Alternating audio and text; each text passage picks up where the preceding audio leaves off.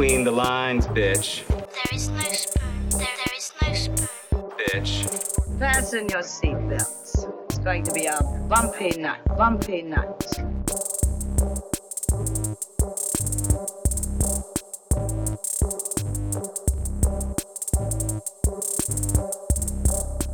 Bienvenidas y bienvenidos a Desmenuzando. Yo soy Mario Alegre Femenías. Y yo soy Rosa Colón. Hola Rosa. Hola Mario. ¿De qué horrores venimos a hablar hoy? Vamos a hablar hoy de H.P. Lovecraft. Probablemente han escuchado ese nombre y si no lo han escuchado no saben quién rayos es, posiblemente han visto su influencia en tantas y tantas y tantas cosas. cosas. Oh my goodness. Desde películas a cómics, a juegos de mesa, juegos de cartas, Juegos de video. Todo. Todo. El hecho de que, y es, en gran parte es porque todas las propiedades, toda la obra de H.P. Lovecraft es public domain hace años y la gente no tiene que pagar por los derechos de usar su- sus ideas y, y sus monstruos, así que todo el mundo puede coger de aquí, coger de allá y basarse en lo que él hizo hace ya 100 años. Sí. Sí, quiero Casi, decir 100 casi, años. sí, Sí, porque casi 100 Public. Domain, este, el autor se tiene que haber muerto 80 años atrás. Pero yo creo que él también había mencionado a la muerte como que él no le interesaba. Los derechos de esas cosas. Sí, porque él nunca tuvo hijos, so whatever. So los tiró ahí como que do as you may, ¿verdad? Este, que fue una, una de las sus nicer characteristics de persona. este, las otras not so much. Sí, porque tampoco empiezas a buscar un poquito de información de H.P. Lovecraft más allá de su fama como autor. Es como que... Yes, es problemático. es problemático. Y, pero es, es un caso bien interesante fuera de pues tantísimas otras gentes racistas y, y xenofóbicas que existían en esa época que, que escribían ciencia ficción.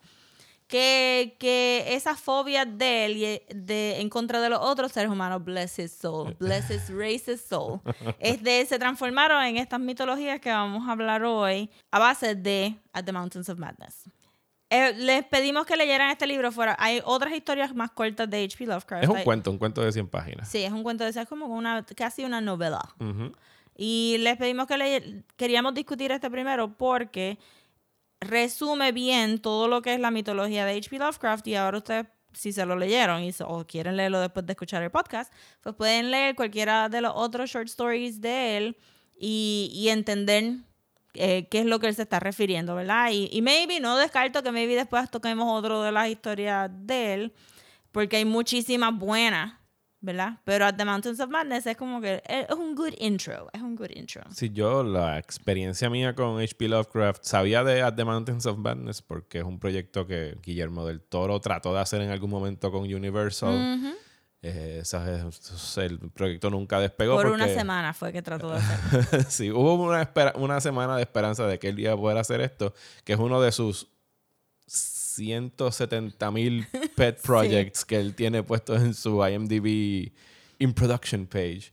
Pero este se cayó principalmente porque él la quería R, Universal dijo PG-13 y con Tom Cruise y yo me imagino que... Sí, eso fue uno de los weirder choices de como que cuando dijeron, van a hacer the Mountains of Madness, y no, wow, con Tom Cruise. ¿Por Ah, qué? ¿Por qué? Sí. Y tú lees el libro y no en ningún momento da nada grita Tom Cruise. No, para nada, pero pues The Mummy, you know.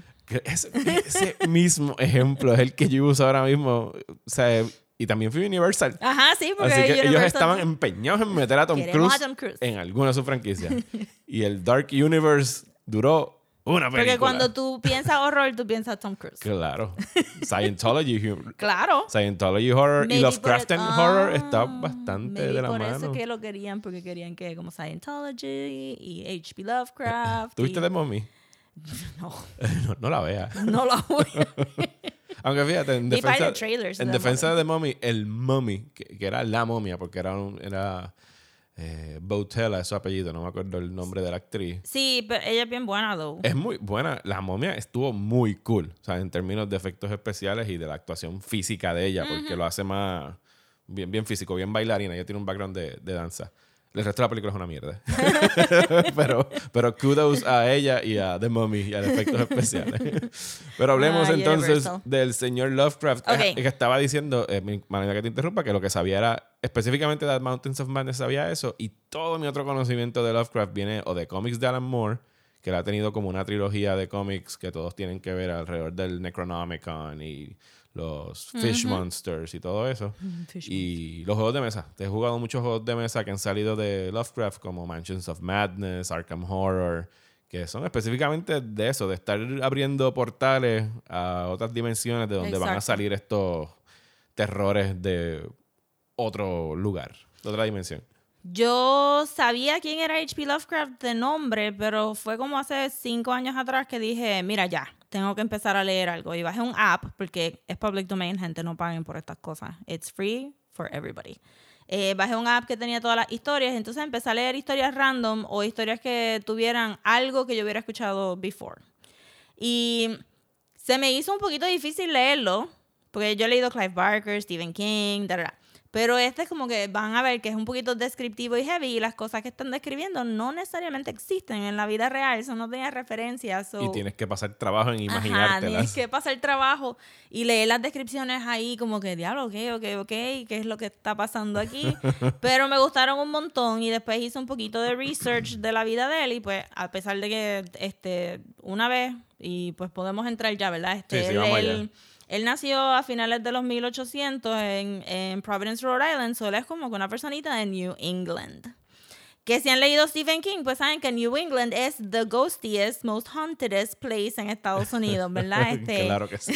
todos esos bosques que hay en Massachusetts y en New Hampshire y en Maine y todo, está, todo eso está ahí, eso es un revolú y cuando vayan pues saben que, que tienen chances de que algo pase. Y ni hablar de todos los antepasados peregrinos locos claro que que vinieron de Inglaterra. todo- sí, claro, todo, todas las brujas, todas las brujas muertas. Todas las brujas muertas, todos los Native Americans muertos, eso es un salpafuera de Paranormal Activity New England.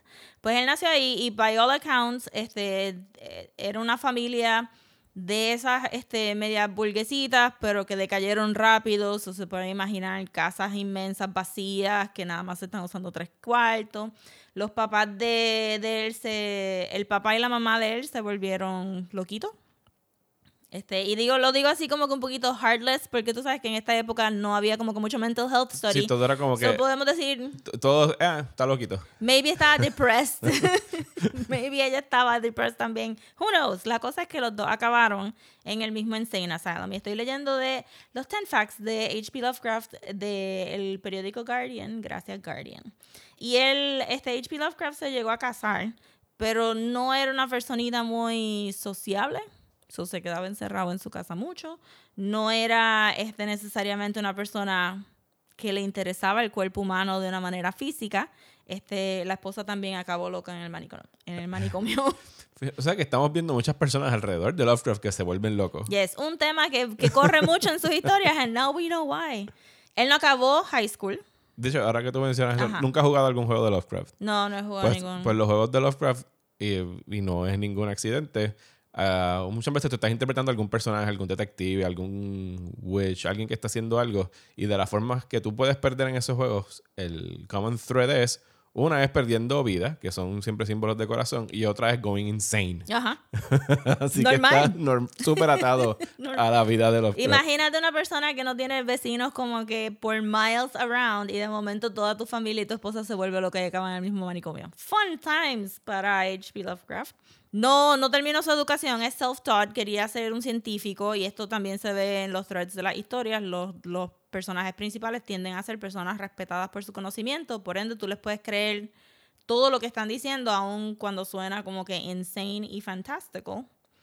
Eh, y le gustaba mucho Edgar Allan Poe. Y en At the Mountains of Madness referencia a una historia de Edgar Allan Poe que, aunque no me recuerdo el título, eh, busqué información y es la única, la única novela long format que hizo Edgar Allan Poe, que se trata de personas yendo a Antártica y encontrando cositas weirdo weirdos, que es básicamente The Mountains of Madness.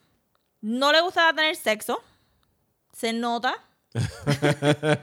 Porque muchas de las descripciones de los Elder Gods son estas mutaciones de cuerpos, como que todo lo que es medio squeamish para el cuerpo humano y parte de, de- de la corrupción de estos Elder Gods a los cuerpos, ¿verdad? Es como que se, se, se Son- van como que... La palabra es Iki. Iki, muy bien. Sí. Especialmente, aquí no tanto en esta historia, pero en, En este, hay otras como The Tales, este, The, The Creature of Dunwich, creo que es, o no me recuerdo cuál, que tiene gente teniendo sexo con los, con las criaturas, Older Gods, y produciendo como que estas monstruosidades. Sí, eso yo lo vi en, ahí en el cómic de Alan Moore de Providence, creo que es que se llama, o no, ¿es ese o el Necronomicon? Hay todo este culto de gente acostándose con fish monsters, Ajá, ajá. como en Shape of Water. Exacto.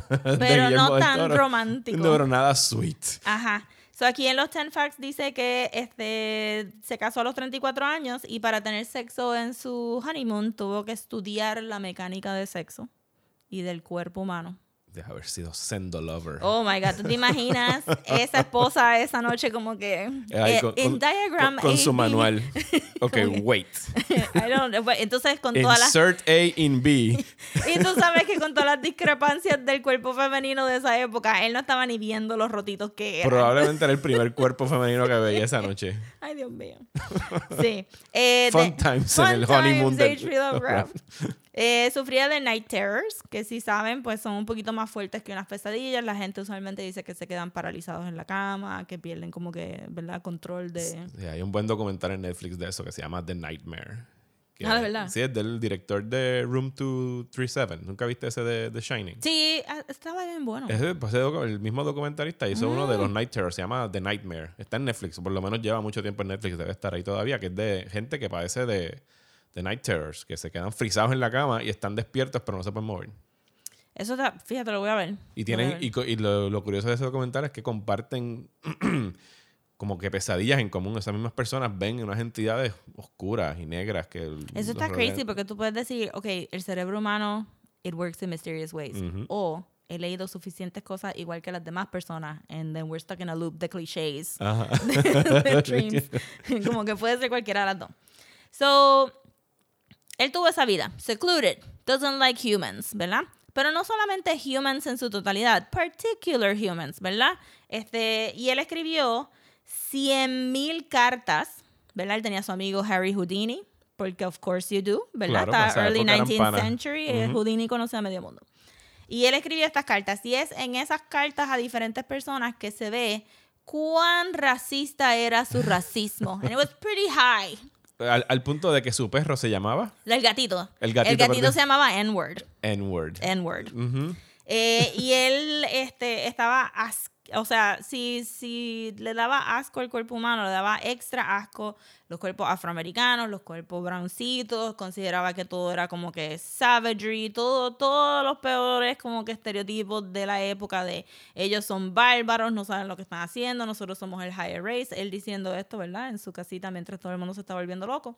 Y, y eso se ve a través de sus historias con el Necronomicon, que lo escribió un, un personaje árabe, que es un personaje evil, es un personaje este, corrupted, el culto de Cthulhu, que son estos como que savages, que hacen como que movimientos así como que sexuales en los fuegos para llamar a las cosas. Oscuritos todos, me imagino. Todos son, of course, todos son broncitos. este, y en algunas, muchas de las historias del pasan en New England, pero hay una que otra que pues viajan a, a, entre comillas, Arabia, ¿verdad? Porque no dicen ningún lugar específico. Y, y pues sí, tienes como que, oh my God, mira todas estas cosas exóticas y bárbaras y no se parecen a lo de nosotros. Y es como que, "Buah". Y esa, ese racismo, pues entonces se convierte en estas criaturas weirdo que vienen de otro lado, que vienen a corrupt a humanity, humanity pues siendo como que white men. Ajá. De- del norte de Estados Unidos. Of course, normal. Este, bien Trump, bien Trump. Eh, y entonces, eso, eh, todo el mundo sabe del racismo de H.P. Lovecraft, se lo perdonan porque ya está muerto hace tanto tiempo y como que whatever. Y las historias no, no son tan específicas a decirte como que, look at all these brown people, look at all, ¿verdad? Es como Bueno, que... se le perdonan, pero incluso tú me comentaste creo los otros días que hubo un premio que dieron. Ajá, eso es lo que iba. Ajá, que no, no se lo perdonan del todo. No, o sea, pero es algo reciente porque ¿Qué ese fue lo que pasó? Eh, Este, explícalo. creo que era los Hugo Awards o, o algo parecido. Que son unos premios que dan a ciencia ficción. literario, ajá, exacto. Y el, el trofeo que te llevas es un bust, ¿verdad? De De, H.P. de Lovecraft. H.P. Lovecraft. Y pues él, hace como tres años o cuatro años atrás lo los ganadores afroamericanos no querían el bust. Y entonces ahí los premios pues tuvieron que reevaluar. No sé si lo han cambiado, though. Eh, creo que el kick es que tú, lo, tú dices, no, gracias, no quiero ese. Eh, pero, Puedo pedir otro modelo de trofeo. Ajá, exacto, puedo pedir otra personita. Como Pero que- son los Hugo Awards porque entregan Ay, no Lovecraft sé. Trophies. Ok, whatever. no Sí, lo podemos buscar después. Pero no, porque de momento eso fue una época que leí mucho de premios literarios porque se había formado un revolú. Digo, pues yo entendía siempre por Hugo que eran los Victor Hugo. Es lo que Victor estaban Hugo, sí. Pero bueno, maybe son otro nombre. Pero me recuerdo que hubo como que un revolú porque ellos, ellos este, rechazaron, los, los ganadores afroamericanos rechazaron los premios y luego vinieron los Gamer Gators este, de la época y inundaron, inundaron categorías en, en uno de los premios también para que solamente la gente blanca ganara y había como que este revolución, se me están mezclando maybe los premios, pero sé que estas, estas cosas pasaron. Eh, entonces, entonces H.P. Lovecraft. Ujú. Esas son las influencias. Las influencias de mucha gente. We, we forgive the racism Ujú. para poder usar los Elder Gods. Eh, pero, pero sí, era una personita, o sea, es una personita que es bien de la época, como que no creo que todas las sumas que llevaron a H.P. Lovecraft no se repiten, porque tienes que haber nacido en esa época en particular, tienes que haber estado en el boom de ciencia ficción de los early 1900s y tienes que haber decidido que vas a hacer como que te va a dar un montón de asco el cuerpo humano para sacar esto, como que el- so, es bien unique lo que, lo que él hizo, no se puede reproducir. Hablemos de los Elder Gods, ya que los mencionaste y son Mm. muy pertinentes a este cuento que mandamos a todos a leer. y de seguro están escuchando ahora mismo porque Yes. lo leyeron completito. Of course. O, o, o maybe están diciéndole a todo el mundo que se lo leyeron. Which is fine as well. No, no hay una, no hay una prueba al final. No del- hay una prueba del al final. podcast. No. Este, algunos de ustedes van a recibir un quiz por email, pero no les vamos a decir quiénes son. Y el que lo contesta, a lo mejor hay un premio. Or not. Or not. Eh, ok, solo Elder Gods. eh, en la historia, esto lo vamos descubriendo poco a poco, ¿verdad? Pero eventualmente llegamos al Creation Myth. Ok, ok, no, Ok, no, es mejor no. Vamos a empezar. vamos a vamos, a empezar. arrancar por el principio. El Adamandus of Madness está escrito a modo de un diario, que el diario es el diario de la expedición del científico Dry- Dryer, Dyer, se me olvidó el nombre ahora de That guy. That guy. Eh, Los nombres, los nombres se me confundieron en algunos momentos. Sí, es que no, no son, como que no son importantes porque él está No narrando y pues... El científico lo estaba escribiendo a modo de advertencia para que nadie vuelva a cometer los, hor- los horrores y errores de su expedición, que era Antártica, siguiendo los pasos de Shackleton y todos estos exploradores que fueron en algún momento a ese continente. Y lo escribe desde el... o sea, es bien detallado, ¿sabes? Es como si fuera Captain's Log. Y este día hicimos tal cosa y llegamos a la longitud tal, latitud tal, y vimos tanto, es bien descriptivo. O sea, hay bien poco bien poco diálogo escrito en, en el libro como Sí, porque él no está, él, él está diciendo hablamos, pero no te va a decir exactamente de lo que hablamos, de lo que hablaron, porque ya te escribió todo lo que, lo que encontraron antes. so. Y en parte yo siento que eso es su obsesión con ciencia, que nunca tuvo ese formal education, pero también es ¿por qué no le vas a creer a este narrador? Si te está diciendo que scientifically y logically es lo que vio. Esto no es un narrador que está a lo encerrado en un manicomio escribiendo en las paredes con, con los dedos en sangre esta cosa. Él está diciendo como que, mira, this shit happened. And I'm gonna tell you about it. Pero poquito a poco, porque quiero que acabes la historia completa. y que es un formato que no sé o sea no, no- mi, mi conocimiento literario no es lo suficientemente amplio para saber si es de los primeros o el primero pero que es un forma ese formato de, de- de testimonio de, de como una advertencia de no hacer esto es un horror trope que se repite mucho en, en todo tipo de medio el hecho de que alguien venga a decirte déjame contarte sobre aquella noche que pasé en tal sitio y por qué no debes visitar el sitio. Exacto. O sea, es algo que se repite mucho en el, en el género del horror. Sí. Y, y creo que también es un poquito diferente, pero si lo comparamos con Edgar Allan Poe, que sí eh, también te hace como con first person narration, pero es mucho más florida y es como que it's all about feelings and the mood y entonces quería encerrar a este gato detrás de una pared y yo no sé qué, whatever, Poe.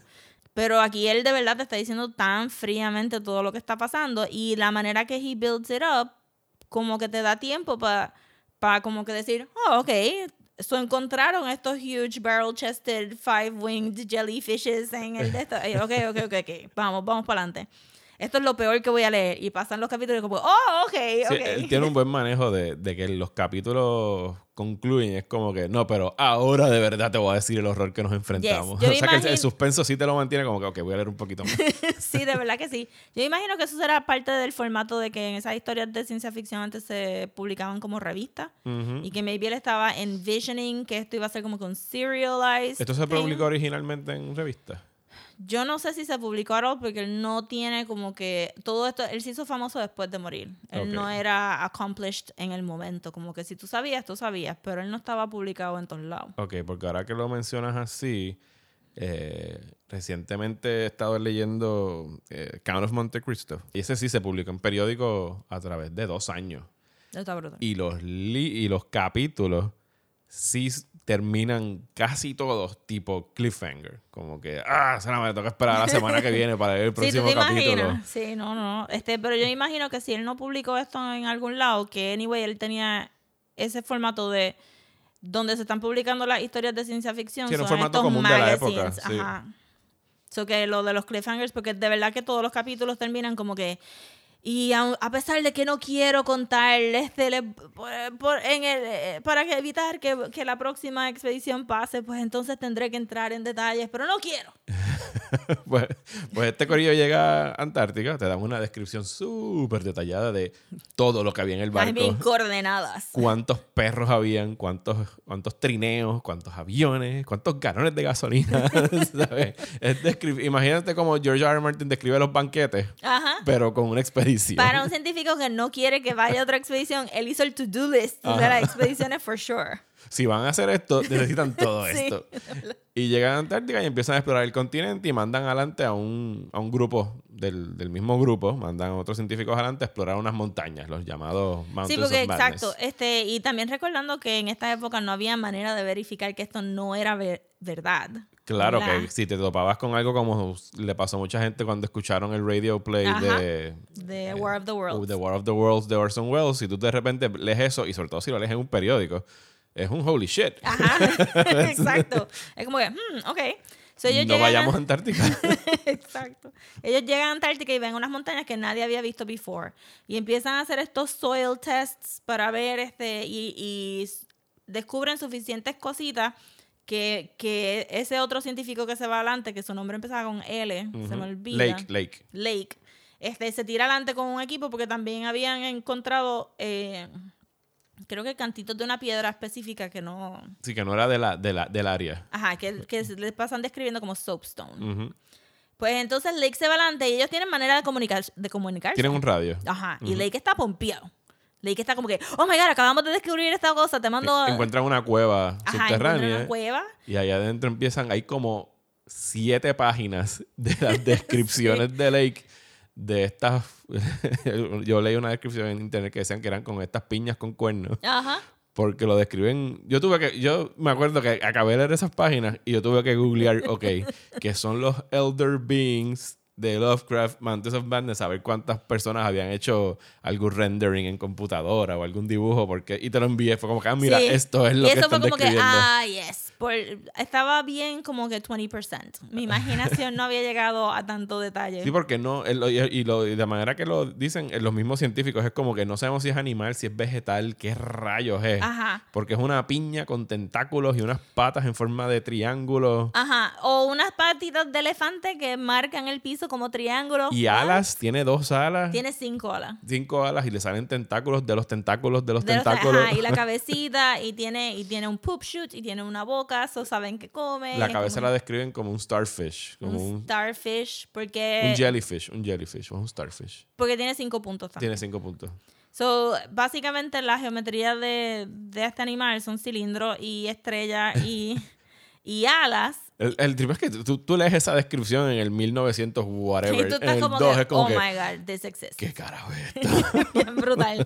Y la cosa es que lo mejor de, de esta historia de The Mountains of Madness es que los científicos se quedan científicos, como que nadie dice, oh my god, set it on fire, what is this? Horrible. No, es como que no, esto hay que abrirlo y estudiarlo. Ajá, espérate, espérate. Yo no sé si ni es venenoso ni nada, pero déjame tirarlo en la mesa aquí. Creo Gracias. que tenían como ocho espécimen de... Tenían, eh, creo que eran ocho y tres estaban muertos muertos y los otros, no, los tres estaban como que decomposed y habían como que... Y los otros estaban petrificados y ellos Ajá. entendían que muertos. Ajá. Bueno, pero tú los encontraste y tú dices, no hay manera que eso respire. Y típico cliché de película de horror, los perros empezaron a ladrar inmediatamente y es como que no, yo no voy a estar al lado de esa pendeja. Y nunca le hacen caso a los perros. Nunca le hacen caso a los Gente, perros. Háganle caso a sus perros. Los, los perros, los caballos. A todos los animales. Cualquier animal que no quiere estar al lado de una cosa que tú no sabes qué es, get out. Y si encuentran una cueva en Antártica llena de estos alien beings que no se parecen a nada en el mundo de la Tierra, no acampen al lado de las cosas. No acampen al lado del boquete. Y ciertamente no lo cojan de confianza de diablo, estas cosas están muertas. Las cosas que yo no entiendo y que nunca he visto ever, yo puedo asegurarte que están muertas. So, surprise, surprise, ¿qué pasa? ¿Qué pasa? Pues obviamente Pi- se- pierden comunicación con el, Ajá. campa- con el segundo campamento. Pues ellos estaban bien pompeados sobre el descubrimiento. Era Ajá. como que, yes, we made it. ¿sabes? Vamos, a- nos van a, vamos a conocer, vamos a Premio ser Nobel bien el famosos. Y al otro día es como que, mira, Lake no, no llama, no coge el teléfono. O sea, ¿Qué, qué ¿Qué, pasó? qué habrá pasado? Ellos todos así como que naive. Eh, Eso deciden investigar. Y con el avioncito que les quedan, van otra vez al campamento de Lake y no hay nadie. No hay nadie y hay un revolú, y hay un revolú interesante, ¿verdad? Este, los perros están muertos, menos algunos. La mayoría de las personas están muertas, falta una persona que le echan la culpa a esa persona hilariously, casi hasta los últimos 20 páginas del libro. Ellos piensan que esto fue una persona. No encuentran los- las criaturas que, o sea, la única criatura que encuentran es la que estaban disectando. Encuentran a las otras criaturas enterradas en la tierra como si estuvieran como que funeral style en como que un- en una ruedita de cinco puntos con markings de puntito y piedritas alrededor. Sí, como, Ellos- como si te encontraran los patrones de los, de los White Walkers en Game of Ajá, Thrones. exacto. Y ellos dicen, pues diablo, este tipo se volvió loco y de verdad pensó en este formation, a pesar de que lo estamos viendo en todas las piedritas que tenemos alrededor, bless. Y entonces eh, el campamento estaba todo tirado patas arriba, como si alguien estuviera viendo qué son estas cosas nuevas que nunca he visto. The aliens. Pero ellos piensan que el, que el científico se volvió loco y entonces deciden, los aviones no estaban dañados.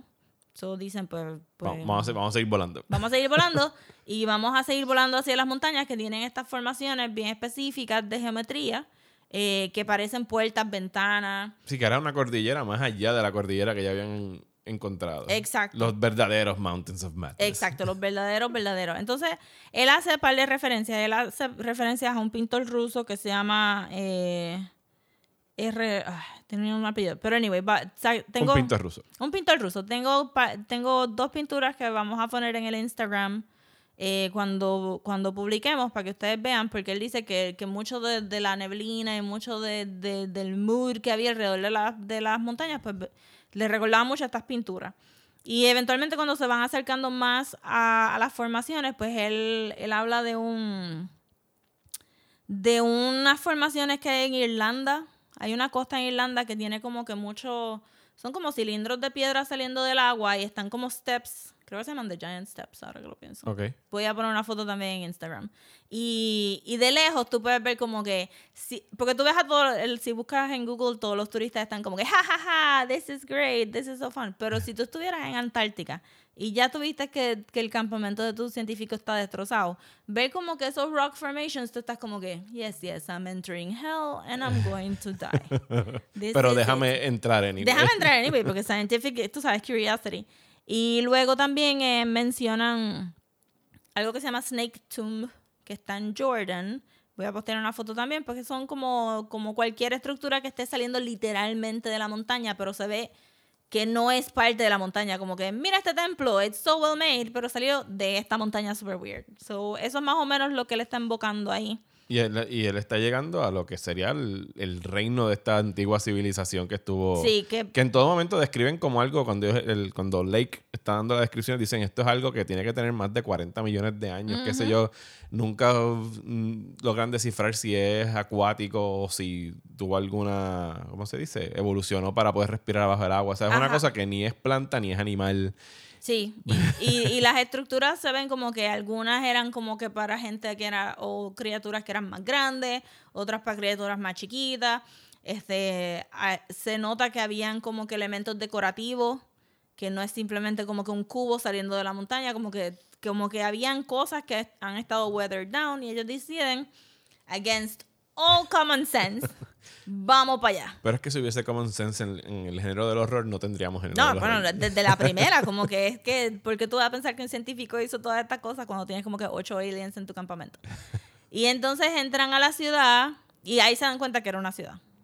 Y el, el storytelling device que él decide usar es eh, unos relieves que hay en las paredes que ellos van descubriendo poco a poco cada vez que entran y los cuartos son grandes y chiquitos y son son five pointed y son este conos truncated y todas estas palabras que describen nada que existe en el mundo. Y, y eventualmente el chiste es non-Euclidean geometry. Todo lo que sea no, no, no es nuestra geometría, pues eso es lo que está funcionando. Y los eran como unos jeroglíficos que Ajá. hablaban sobre la, la Sí, antigua como- civilización. Exacto, pero más descriptivos, yo diría, como que los jeroglíficos, pues si no sabes el lenguaje, ¿verdad? El- el- la iconografía de los egiptos, pues estás perdido. Pero aquí era como que parecía que era como que, this is a movie. we're- Será we're como arte, movie". era arte. Ajá. Que estaba súper crazy porque estás pensando como que eso, los de cinco alas con sus tiny tentacle hands y sus jellyfish star heads, este, hicieron todo esto. Sure, ok. Whatever. Pero sí, lo hicieron. lo pudieron hacer. ¿Por qué no? Entonces, este, ellos van describiendo, entonces ahí él dice como que no lo quería contar, pero voy a tener que contarlo. Y, llegamos al, al crucial truth de At the Mountains of Madness, ¿verdad? Que la vida en la Tierra comenzó por los Elder Gods. Tan, tan, tan. Enter Cthulhu y su corillo. Exacto. Él, él le dice a la primera onda de, de, de Gods, Elder Gods, Ajá. ¿verdad? No, le, no me recuerdo que le pusieran. no, no, no usa Cthulhu, pero sabemos que. Bueno, que pero los. Cthulhus vinieron después. Ok. Porque él dice como que los squid-like things y le dice Cthulhu la soltá, pero como que a la primera onda no le da un nombre en específico. So vinieron los Elder Gods cuando la Tierra estaba for, ¿verdad? Después de, de que se acababa de formar. So es como que hay mucho vegetation, hay mucho stuff, primordial sea, bla, bla, bla. Y ellos dicen, dale, esto se ve como que un nice place para quedarnos ahí un ratito. Porque ellos supuestamente habían colonizado otros, otros Planeta. mundos, otros planetas. Y, y se va en, en un montón de detalles de cómo pues la, ¿verdad? la Tierra era favorable para ellos y pues sí, este, eh, empezaron, porque Antártica no estaba bajo hielo, pues entonces empezaron ahí, empezaron a crear estas ciudades y por eso de tener comida y whatever, ellos empezaron como que dejaron que las células, ¿verdad? La- Mutaran y mutaran y crecieran, bla, bla, bla, y ahí estamos nosotros. So, ellos, ellos seeded life on Earth, pero no, no la manipularon como manipularon a los Shoggoths, porque lo dejaron ahí corriendo. Y eventualmente, más adelante en la historia, pues vemos que ellos no que tenían los proto-humans, Ujú. este como que para gufiárselos, mira esto, Sí, Y mira ahí esto. tenemos un, un paralelo, sí, para ver las influencias que ha tenido estas historias. Estos, la descripción que tú acabas de dar es la descripción del prólogo de Prometheus. Sí, bien brutal. De Ridley Scott. Bien brutal. Solo que ahí ya pues, los, los extraterrestres son más humanoides porque no podían poner este barril de tentáculos a hacer, were- exacto. a hacer exactamente lo mismo. Que es algo que yo aprecio mucho del- del- de estas descripciones que da Lovecraft y de los, las películas de horror que se han atrevido a hacerlo. A mí, yo no, no me atraen para nada. Yo detesto los alienígenas humanoides. Es como que están aburridos. Oh my God, sí. Y- Nariz, dos ojos, boca. Es como que. Y ya, y en away you go. Y especialmente aún cuando se supone que esa comedia como Guardians of the Galaxy es como que, oh, so tienen también como que sexual organs que, com- que son compatibles. Sí. Sure, ok. Claro. ni- No creo. Los que, los, que, los que se ponen a experimentar un poquito más son los que usan para el background. En, en la cantina de. Star Wars y cosas así. Pero cuando tienen que estar en corillo es como que no. No. Y eso también me molesta un poquito en, en Star Wars. Me recuerdo que siempre en Rogue One me quedé con ganas de ver más aliens en, en, la tripu- en las tripulaciones de, Ujú. los, re- de los rebeldes. Pero sí, es algo de que, de que piensan que no podemos empatizar, o sea, correctamente, no podemos empatizar si no nos vemos en ellos. Ajá. Pero sería mucho más cool ver algo como que no tiene ni una boca. Pero está ahí como que, whatever, voy a seed life on earth. Y tengo como que siete manos así de tenticulitos así chiquititas. Y esos monstruos se vieron en In the Mouth of Madness. In the mouth of madness. de John Carpenter, que el momento cuando salen, que tú no puedes ni descifrar que, dónde empieza uno y acaba el Ajá, otro. exacto. Y es como que, no, thank you. Eh, pues entonces vienen los Cthulhu y entonces te dice que cada vez que viene una civilización nueva del, del espacio hay una guerra, hay un conflicto y los Elder Gods iniciales tienen que ceder espacio. La manera que ellos construyen las ciudades es porque crearon estos blobby blobs eh, transparentes, blancos, mucusy, con burbujas adentro. La descripción es bien nasty. De, de los Shogots. Y pues que esas cosas podían levantar piedras bien, bien heavy. Sí, los Shogots eran como los warriors de esta raza. Y los builders Ajá. y como que los hazme cualquier cosa, los tenían manipulados bajo hypnotism, eh, aunque luego eh, hay una rebelión de los Shogots y, y también tienen problemas. So hay como que un uneasy living eh, y los Shogots aprenden a hacer un poquito de comunicación a través de música y a veces les crecían ojos o boca as needed, que suena bien nasty. Bien nasty. Y después vinieron los que, y esto es el mental imagery más funny que van a tener en toda la historia, vinieron los abominable snowmen del espacio. Y eso suena crazy, porque él no describe naves. Él está diciendo que estas cosas literalmente podían viajar a través del espacio. Sí, como Superman. Como Superman. so, imaginarte un montón de como que cute, furry, abominable snowmen cayendo... Como, como, como meteoritos en la Ajá, Tierra. como que, diablo, ok, aquí me quitaste un poquito del horror, porque eso suena Sí, fun ese día él no tenía muchas ganas de escribir. Sí, él es como que, ah, ¿cómo puedo insultar a los Tibetan people en mi historia? Ok, pues voy a decir que todos son abominable snowmen, pero, pero ya, son, ya sabemos que son cute furry creatures. Pues eso, eventualmente hay una guerra bien grande con todo el mundo y se reparten. Se reparten, ¿verdad? Pues los abominable snowmen acaban en Tibet. Este, los, eh, los Elder Gods habían construido ciudades debajo del agua y arriba de la, de, ¿verdad? en la tierra y pues entonces se dividen un poquito y se van retirando cada vez más Antártica. Habían como que cogido toda la tierra y después se van retirando más Antártica. A través de la historia les sigue echando la culpa un poquito al árabe que escribió el Necronomicon. Ajá. El Necronomicon es la Biblia de, de los cults, de, de la gente que sigue los cults de los Elder Gods. Y es un libro que corrupts you completamente, ¿verdad? Como que Y contar solo leerlo. cuando solo lee, siempre está, oh, ¿por qué leí el Necronomicon? Este, ahora tengo pesadillas, ahora tengo esto. Y él, eh, pero él sigue insistiendo que el Necronomicon habla de como si los Elder Gods fueran parte de nuestro subconsciente, no actually physically en la Tierra, pero él está encontrando evidencia de que De de que physically, existen, de- ajá. está como que ese árabe dijo que estaban en todos los- en todos mis sueños, pero mira, están aquí, están aquí al frente mío. Y entonces pues llega el Ice Age y ahí es donde pues todo se congela y, y los Elder Gods desaparecen de nuestro physical world, ¿verdad? Porque están debajo del hielo o escondidos o retirados o debajo del mar. Eh, no pudieron escaparse y aquí es donde yo lo encontré lo más interesante. Porque tú piensas que son Elder Gods que siempre van a mantenerse como que en el mismo, como que en, en la misma curva de evolución, pero él te está describiendo que ellos van perdiendo conocimiento mientras más tiempo están en la Tierra.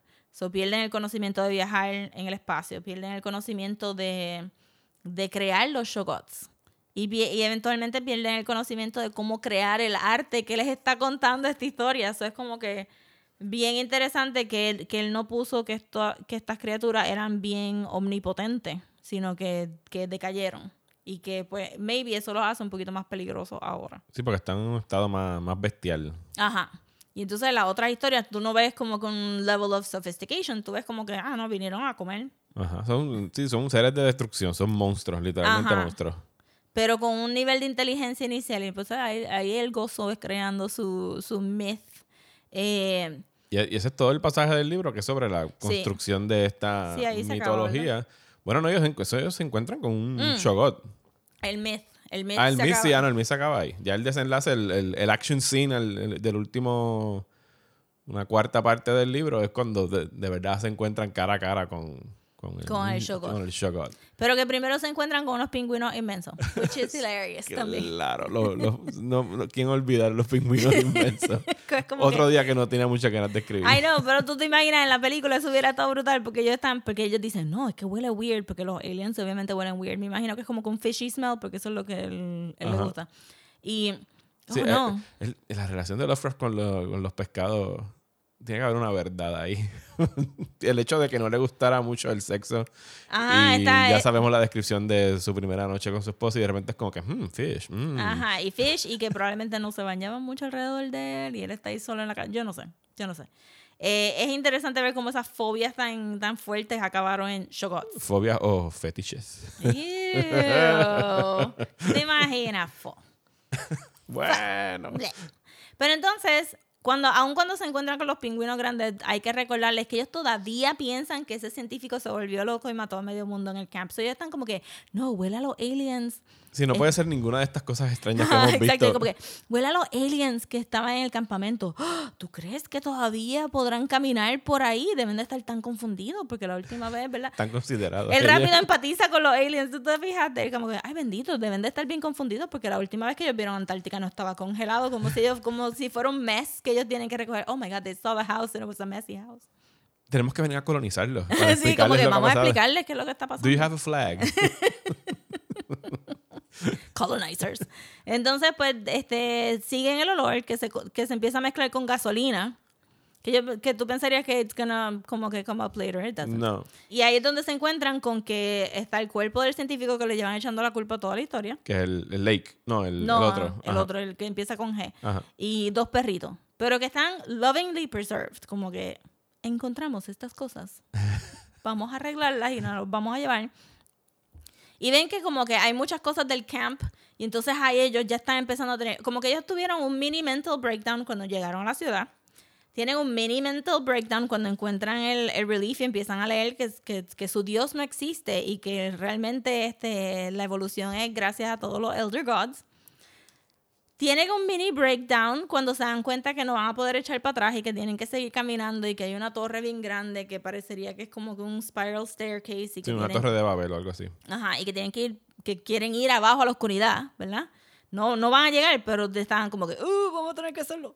Y entonces tienen un mini breakdown cuando ven a los pingüinos gigantes, cuando ven las cosas del campamento, cuando encuentran a su amigo y a los perros, pero hacen como que, "Ja, ja, oh, it was penguins all along, you see. y entonces que se encuentran con el, El show. Shogot. Yes, y ahí es como que shit gets real. Es como Shit que, ya. Eh, Llegan al breaking point mentalmente de que quizás nos debemos ir de aquí. Sí, y como que con prisa, Ajá. porque el Shogot lo está persiguiendo y entonces ellos, o sea, están corriendo a través de esta ciudad que ellos no conocen. Él, él pausa para, para decir como que nos vamos a perder bien brutal. Sí, Eso es una secuencia que yo quisiera ver Guillermo del Toro Ajá, hacer ¿verdad? alguna vez. Sí, Porque sobre como- de todo el libro fue como que, ah, ok, esto quiero verlo en Porque el cine. suena como un gargajo que viene bien rápido hacia ti. Sí. Y tú sabes que Guillermo del Toro probablemente haría un gargajo con Ajá, patas. y como que dejando este slime negro por todos lados. Ah, porque encuentran uno de los aliens de barril. Encuentran como tres aliens de barril que se le habían comido las cabezas. So te puedes imaginar, maybe este único Shogoth o maybe algún, más de un Shogoth como que perdidos en este laberinto de la ciudad sin comer other than los pingüinos que claramente... Ah, y describen que, que cuando el, el Shogoth corre, espachurra todos los, los pingüinos que eran de seis pies. So ellos están ahí corriendo y él decide, voy a mirar para atrás. Porque tengo que mirar para atrás para ver cómo es el Shogoth. Y ahí es donde tienes la descripción de las burbujas adentro, que sí, es como... Las, descripciones están bien asquerosas. Y, y, y por un milagro salen de la... Salen y dicen, ok, ya nos vamos a montar en el avión. Y bye. Bye, bye. Y este, el compañero de, de Lake, eh, no, usted, no, el compañero del narrador, está loco. Sí, He no. has decided to go insane. Y va a ser el ruidito que estaban haciendo, no sabemos si los shogots, pero, pero probablemente los shogots, pero que los pingüinos también habían aprendido a hacer. Sí, como un método que de como que comunicación. te, que leli, te, que algo así, que tiene que ser su- super hilarious, pero que él sacó y lo dice en la misma historia, porque aquí hay dos, aquí hay como que un mini meta. H.P. Lovecraft leyó la historia de Edgar Allan Poe, Ajá. pero el narrador también leyó esa misma historia de Edgar Allan Poe y en la historia de Poe hacen ese ruido, el tequeleli, tequeleli, una cosa así. Y entonces este, eso ahí tienes como que un double thing. Y él está en el avión, but it's not done with them yet, porque está en las montañas. Ujú. Está la ciudad en la montaña.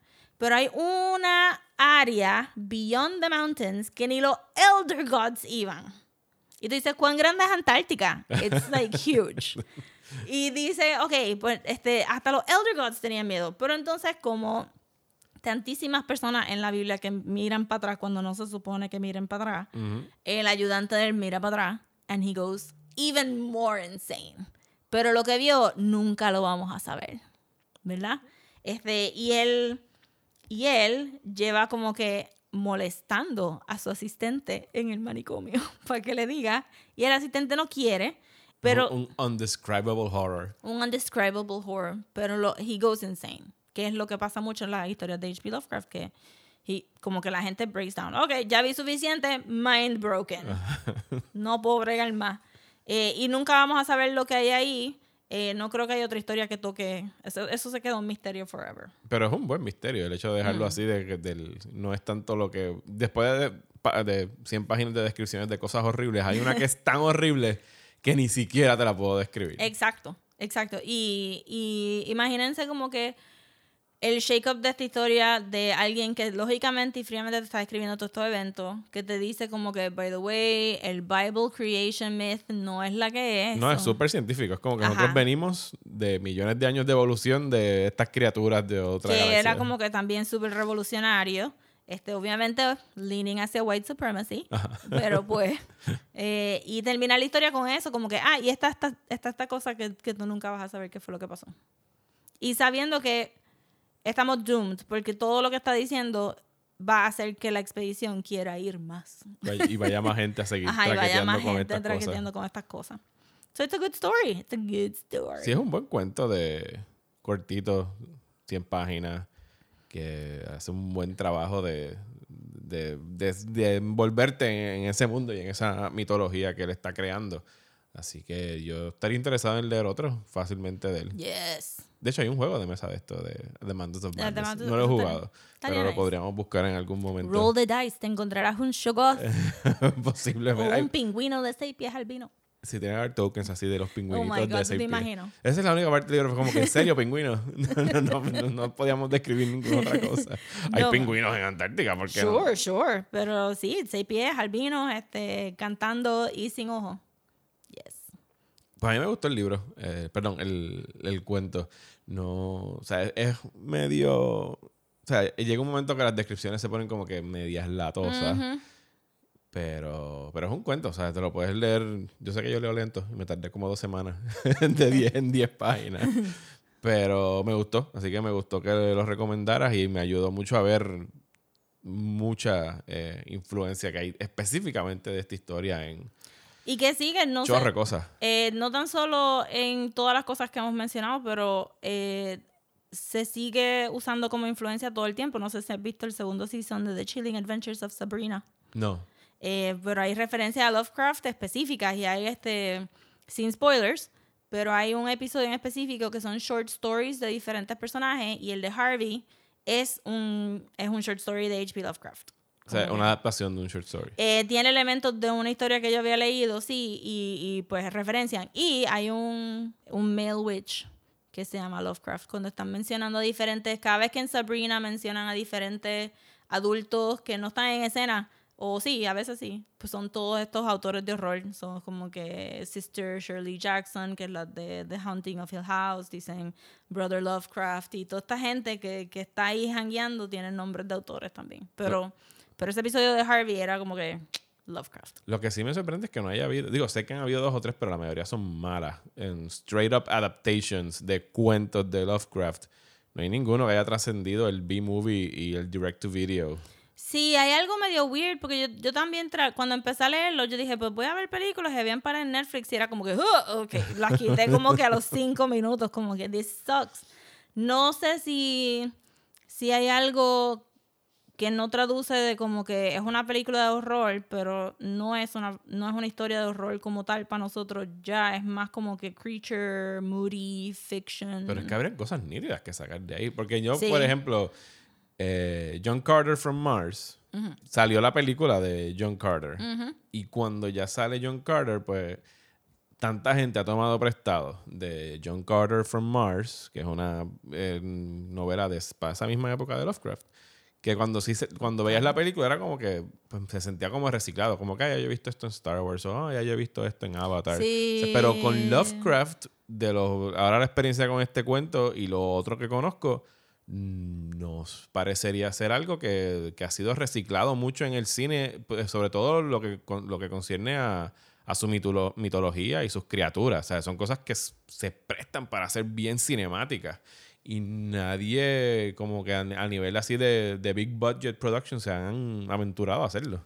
Eh, sí, y siento que, que, que también no sé, no sé por qué solamente usan los Elder Gods, porque lo hemos visto en Hellboy, tenemos el shot de los Frozen Gods, y no usan las otras criaturas que son más horribles, porque tú puedes tener un, un Elder God hangueando en un other dimension, pero tú tienes un show God comiéndose gente en un town en New England, or Ajá. having sex with women y teniendo como un weirdo baby. Hace poco salió algo que yo dije, ah, mira, le hicieron un Cthulhu en el cine, pero no me acuerdo qué película fue, tendría que buscarla. Bueno, y también este, eh, fíjense el Squid Monster de, de Watchmen, ese, eso es H.P. Lovecraft también, y Alan Moore está obsesionado con H.P. Sí, Lovecraft. un poquito. Nada más le ha dedicado los últimos años, lo único que saca es eso. Yo sé que no la he podido ver nunca, pero la única, la única película que de verdad, de verdad me, me interesó mucho era una, una producción alemana que lo basaron, que yo te estaba diciendo, basaron de, de la historia que se llama The Color from Space Ajá. que es este como que meteorito que cae, produce una planta en este small town en New England que tiene un color que es undescribable. Mencionado, así Pero que... entonces la producción alemana bypass that haciendo la película en blanco y negro para que tu imaginación pues, pues bregue. Es bastante ingenioso hacerlo de esa Y manera. creo que viene una versión americana, no, no de esa manera, pero tenía el, tenía el nombre de Color from Space. No, de verdad que es una pena que Guillermo del Toro es el único que se haya tirado, ¿verdad? Por lo menos la sugerir de hacer At the Mountains of Madness, porque si todo el mundo está buscando un shared universe, pues el universe de H.P. Lovecraft está done, ¿me entiendes? Después de que tú no seas un dick y quites todas las cosas de public domain como, como hizo Disney, Ajá. este Que sigue manteniendo los derechos Ajá, de que sigue todo. manteniendo los derechos. O sea, si después de que tú no hagas eso y tú puedas decir, voy a tomar de estas cosas, y mi versión obviamente está protegida por el copyright, pero todos los demás pueden seguir usando todo lo de H.P. Lovecraft que quieran. I see no problem de que una compañía de, películas quiera tirarse un shared universe y diga, mira, todos los octubres por cinco años vamos a sacar una historia de H.P. Lovecraft, empezando por At the Mountains of Madness y ya estableciendo los Elder Gods, pues mira, vamos a sacarte The Dunwich Horror, vamos a sacarte este, The Fish People in Maine, porque mientras tanto todo el mundo está usando estas cosas y mientras más se tarde va a pasar lo que tú dijiste, que, que tú vas a haber visto tantas influencias que cuando veas la original vas a decir como que, oh, I've seen this before. Ujú. Sí, la película reciente que te iba a mencionar que me acordó a, al Cthulhu Mythos se vio en, en Aquaman, cuando al final Aquaman va a hablar Ah. con, ¿qué era el Kraken o qué rayos era? Sí, era el, el Lady Kraken. El Lady Kraken, pero parecía así como una criatura de unos Elder Gods. O sea, la influencia es clara ahí de que era algo en esa línea. Exacto. Sí, es que está ahí for the taking. Este, de los Cthulhu Myths y los Elder Gods. Está ahí para, para alguien que quiera hacer algo chévere. Y HBO está produciendo una serie con Jordan Peele y J.J. Abrams, basada en el libro que se llama Lovecraft County, que yo no lo he leído, mi esposa se lo está leyendo y va por la mitad, pero ella ha leído otras historias de Lovecraft, eh, específicamente de los cómics, y por la descripción que me ha dado hasta ahora, como que no hay mucho del mythos, sino que parece... El punto de partida del libro es esta guía, como el verdadero Green Book, el. Black Guide to the South, y parece que se están yendo por el Lovecraft County, se están yendo por la parte de Lovecraft de, que era un racista y un white supremacist. No necesariamente por la parte sobrenatural. Sí, este, Alfredo me estaba diciendo que se lo estaba leyendo y que sí, que era como que, como que las cosas racistas vistas también a través del lente de horror. Hay que leerlo. Hay que leerlo to find out. Pero que va a ser una, una, una, También una serie, serie. una serie para HBO, así que no sé, a lo mejor de ahí de repente es un exitazo y todo, sabes cómo usualmente sucede que todo el mundo de repente, ah, no, yo quiero un canto de esto. Y como es public domain, se van, Sí, lo van a descuartizar en cantitos. Ay, ay, ay. Yo espero que, que, que respeten ese public domain y no nos quiten la habilidad de usarlo, pero quiero ver como que adaptaciones de esto ya.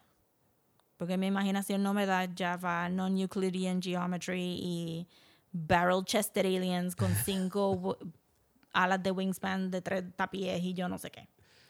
Pues Rosa, muchas gracias por recomendar At the Mountains of Madness. Espero que los que nos están escuchando hayan tenido la oportunidad de leerlo y que también se lo hayan disfrutado. Eh, esto es parte de lo que queremos hacer aquí en Desmenuzando. No queremos concentrarnos solamente en un medio, queremos ir variando de televisión a cine, a la palabra escrita, Yeah. a todo lo que se nos ocurra. Ya, ya, aunque a pesar de que, de que era un, un short story y, y si no te gusta leer, pues hay audiobooks y hay este radio plays también de, de Lovecraft que están por todo YouTube, so que tampoco se tienen que sentir súper obligados a como que, oh, pero no me gusta leer, no puedo participar. Pueden participar, no, leer no significa solamente como que ahí Sí. acariciar las letras con tus ojos en Sí. una página. Yo la mitad del libro lo escuché en, un, au- en YouTube, en un audiobook que había en YouTube que tenía un muy buen narrador. Había como 20 versiones hasta que encontré una que me gustó la voz y que le ponían un poquito de, de ominous sounds en el fondo. que era constante, Nice. era nada más como un viento, un hum, pero que ayudaba a la, a la ambientación. Así que hay Yes, maneras so- de, de consumirlo sin tener que gastar un solo centavo. Yes, y si Audible quiere ser nuestro sponsor eventualmente en el futuro, pues Call us. saben dónde nos puede contactar Audible. Eh, Audible nos puede eh, contactar a través de las redes sociales. Nos encuentra como Desmenuzando Pod en Twitter y Facebook y Desmenuzando en Instagram. Y si Audible nos quiere escribir, Audible nos puede auspiciar a, a través de Desmenuzando el podcast at gmail.com. Yes. Rosa, ¿dónde te pueden conseguir a ti? Me pueden conseguir en Instagram, Twitter y Facebook como at Sodapopcomics. Y a mí me consiguen como Mario Alegre en Twitter, en Twitter e Instagram. Y nos escuchamos la semana que viene cuando estemos celebrando el 30 aniversario de Do the Right Thing. Yeah, fight the power. Y estamos a ley de nada para empezar con nuestra próxima serie que va a ser Neon Genesis Evangelion. Que tranquilo, yo sé que ahora mismo no hay dónde verla, pero en Netflix se estrena el 21 de junio. Así que van a tener cuatro semanas para verla, no tienen que maratonearla, al menos que quieran. Ajá. Están bienvenidos a hacerlo. Y la estaremos discutiendo aquí en Desmenuzando.